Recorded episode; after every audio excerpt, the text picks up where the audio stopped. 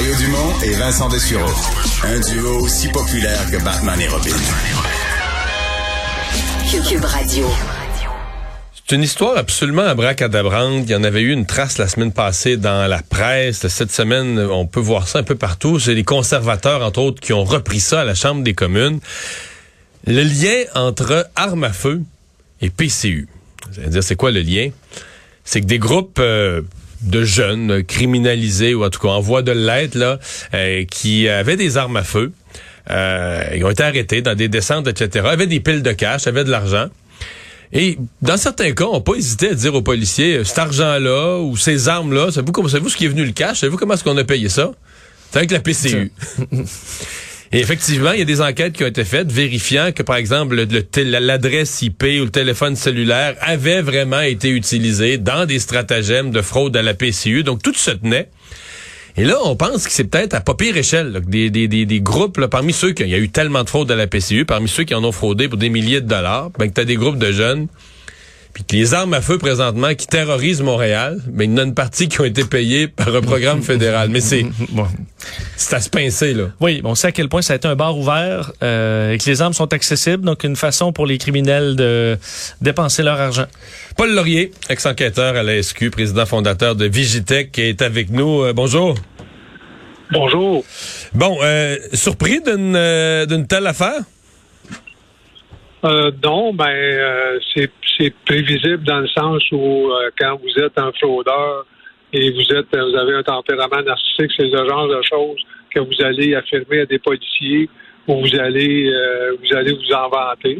Le problème, c'est que là, un coup que le, le, le stratagème est découvert, ben, tous les corps de police vont commencer à regarder ben, d'où vient l'argent, quels sont les IP, quels sont les téléphones. Le problème, c'est qu'on va avoir la difficulté à centraliser les enquêtes parce qu'il y en a plusieurs. des armes à feu, c'est sur plusieurs euh, territoires, Montréal, Laval, euh, Longueuil, euh, Québec, Gatineau, avec les armes à feu, il y en a partout, partout, partout. Puis là, ben, tout le monde n'a pas peu d'expertise, mais ça prend une certaine expertise pour être capable d'enquêter, de faire les mandats au lieu de regrouper dans un centre unique où on va faire ces enquêtes-là pour dire, ben oui, effectivement, qu'il y a des armes à feu. Cette arme à feu-là a été, bon, il y aura, il y aura jamais de traces. On s'entend qu'il n'y a pas de facture sur les, les acquisitions, mais les armes à feu, on est capable de les retracer relativement facilement par les numéros de série et le fabricant. Les, euh, les, les, les, fraudes à la PCU, est-ce que c'est quelque chose que vous avez l'impression qu'il est sérieusement enquêté. Il me semble qu'on, là, dans ce cas-ci, c'est en les enquêtant sur d'autres choses qu'on a accroché ça au passage, là.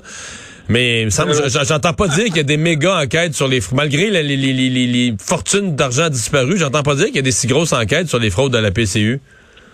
Zéro enquête pour la simple et bonne raison. Quand on a fait les cas de figure et on, les, cas d'utilisation, quand on a fait ce qu'on appelle en, termes informatiques les use cases, comment on demandait puis comment on allait chercher l'argent, ben ça, ça appartient au ministère du Revenu fédéral. Hein. C'est revenu, euh, c'est l'agence du revenu fédéral.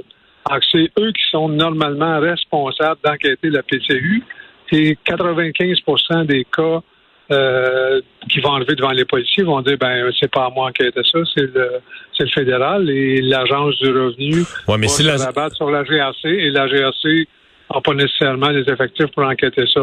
On a décidé volontairement, politiquement, de fermer les yeux sur les fraudes. On s'est dit la fraude et le coût d'enquêter la fraude, ben ça vaut pas euh, pour le bénéfice euh, pour la majorité de la population, ben ça vaut pas la peine d'enquêter. C'est le raisonnement qui est derrière. Ceci dit, ben, on se fait voler, on se fait voler des millions, puis ceux, qui ont volé dorment sur leurs deux oreilles.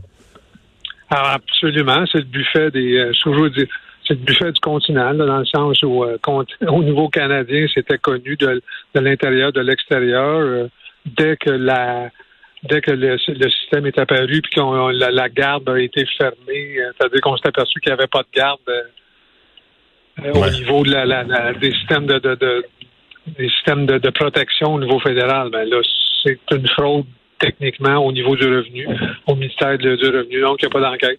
Ça vous dit qu'il n'y a pas d'enquête. Mais le ministère du Revenu, c'est le gouvernement, puis d'une certaine manière, c'est nous, c'est notre argent ou c'est de la dette qu'on va repayer, que nos enfants vont repayer un jour. Si le ministère du Revenu se fait voler, le ministère du Revenu est pas euh, supposé appeler la police puis dire euh, trouvez-les, trouvez les coupables, euh, trouvez notre argent? Oui. Ben, ils vont appeler la GRC, puis la GRC va dire ben c'est pas mon problème parce que un, j'ai pas les effectifs pour le faire.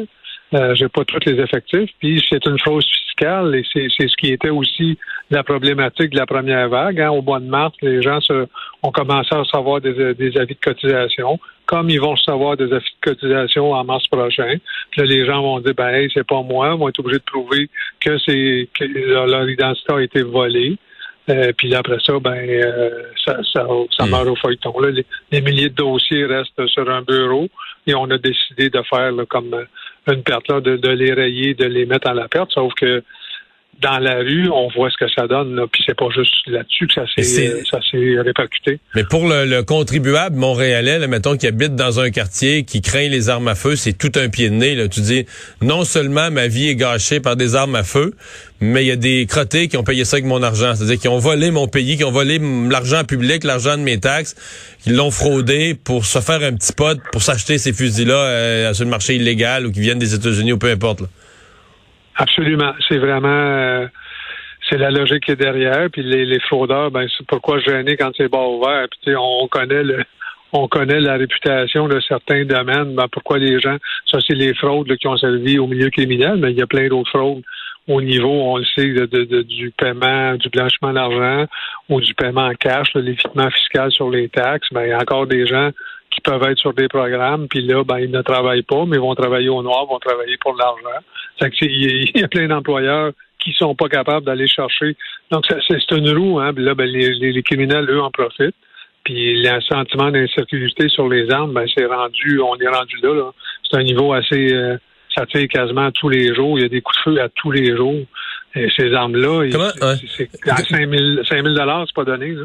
Ouais, ben c'est ça, les armes, là, il fallait frauder la PCU une coupe de fois pour une arme. C'est assez cher quand même.